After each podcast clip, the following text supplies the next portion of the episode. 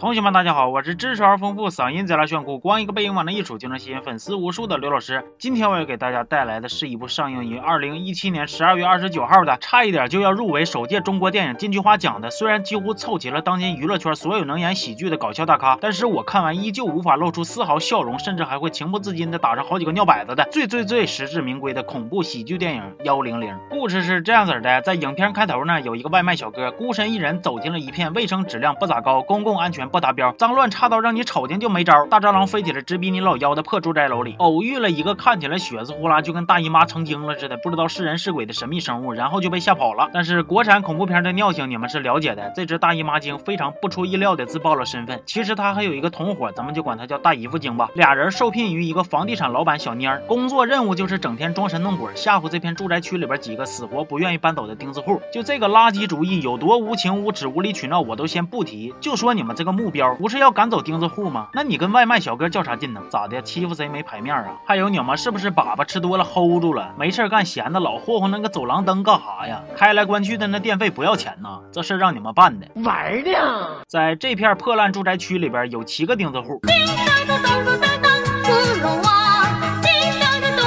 停停停，串台了啊！这些人分别是一个号称自己一辈子只失手过一次，然后就中年丧偶了的老中医大憨儿，带着他五岁的老妈去世之后就再也不说话的儿子小憨儿，一个每天穿红戴绿、呜呜喳喳，靠直播见鬼让老铁刷大火箭活着的网络女主播小花，一对看起来像是发明家，实际上一天捅捅咕咕啥正经玩意都没发明出来的夫妻俩。男的是小胡子拉碴、个不高的柱子，女的是集美貌与才华于一身的，呃，翠翠花。还有俩从香港飘过来的过气古惑仔，一个是天天跟充。充气娃娃打情骂俏的阿志，另一个是虽然真实身份是卧底警察，但是却稀里糊涂成为古惑仔的阿正。我之所以把这几个角色的习惯、背景、职业都介绍的这么详细，就是因为接下来的剧情发展跟他们几个的人物性格屁关系都没有。虽然电影演到这儿才八分钟，但是接下来的一个多小时的内容用五句话差不多就能讲明白了。所以我要是再不多跟你们扯点没用的，我靠啥撑时间呢？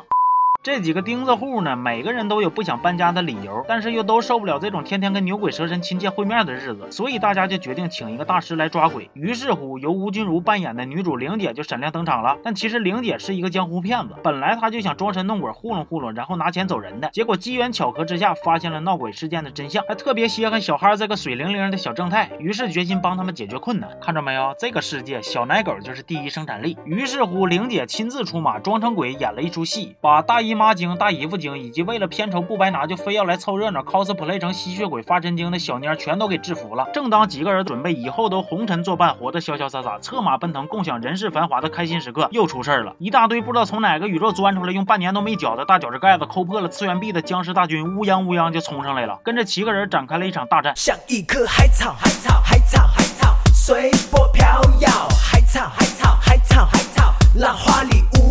其实这些海嫂子呸，这些僵尸啊，都是小蔫他爹老蔫带来的房地产买家，这又只是他们演出的一场戏。老蔫骗了玲姐，让玲姐配合演出，就是为了把这几个钉子户从房子里边勾引出来。哎呦我去了，你都这么老大牌面的地产商了，作这妖干哈呀？这是要拍群演的诞生啊，还是欢乐脑残人啊？还有你们这几个钉子户也是啊，知道被骗了，伤了一下心，失了一下望，然后就沙楞利索，头也不回的就走了，这是几个意思？不是我说呀，大哥大姐，你们之前那个蒸不熟煮不烂那个无赖劲上哪去了？没了，就饭。吃了，让海草埋了，干哈呢？这是你们这个心态属爆米花的，说崩就崩啊！真就不打算再挣扎一下子了吗？怪不得你们一个个都混成这样，你们呢？该啊！我本以为故事讲到这儿就已经是尴尬的极限了，然而十六岁的我还是太年轻了。当我看到这几个人明明之前都气成那犊子样了，结果看着电视转播玲姐当钉子户的画面之后，还是能露出会心一笑，一切既往不咎的时候，我真是开始难受了。